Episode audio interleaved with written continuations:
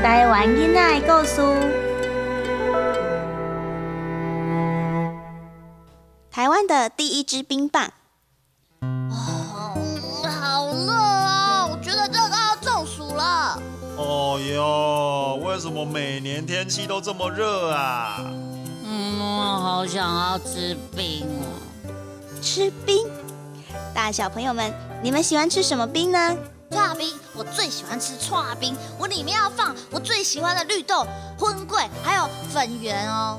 我最喜欢吃那个花冰，还有雪花冰，嗯我喜欢那种软绵绵的感觉。我喜欢硬的，我最喜欢吃冰棒。我也是，我好喜欢吃冰棒哦。你们知道冰棒是什么时候出现在台湾的呢？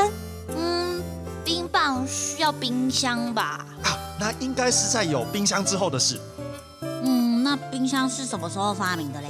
呃，我听我阿公说啊，他小时候家里没有冰箱哦，食物都是放在菜橱里面。菜橱，那是什么啊？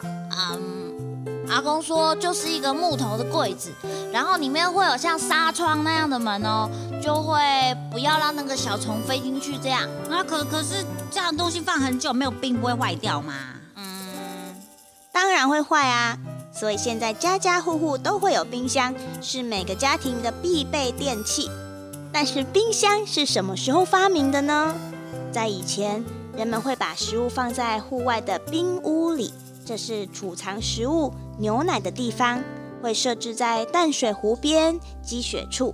所以说，用自然方式冷藏的概念，在十七世纪就已经产生了，甚至以前的人。也会用自然的方式来制造冰品。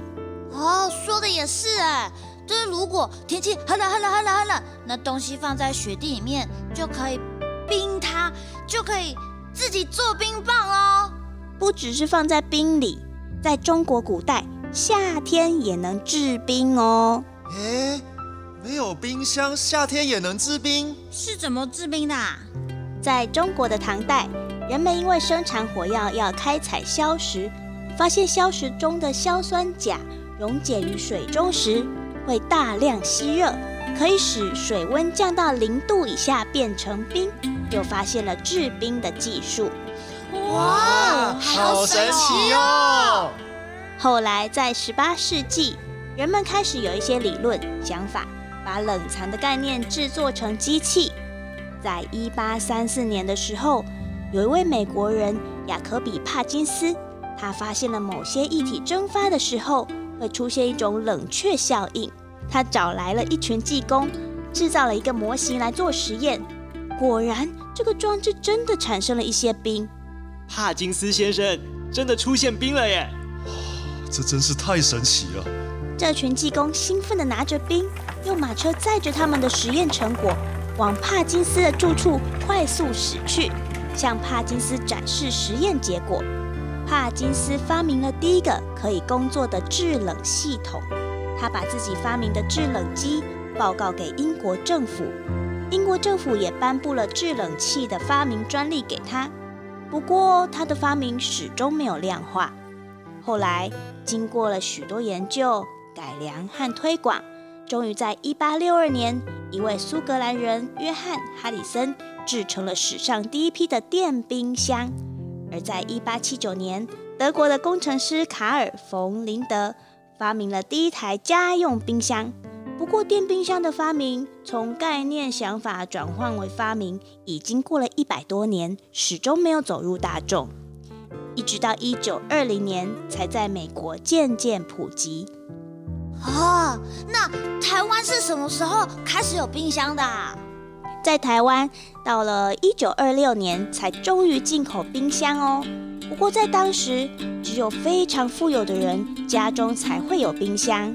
一直到一九五五年，冰箱的课税率还是高达百分之百哦。哇，好贵哦！那冰箱有了，冰棒也该出现了吧？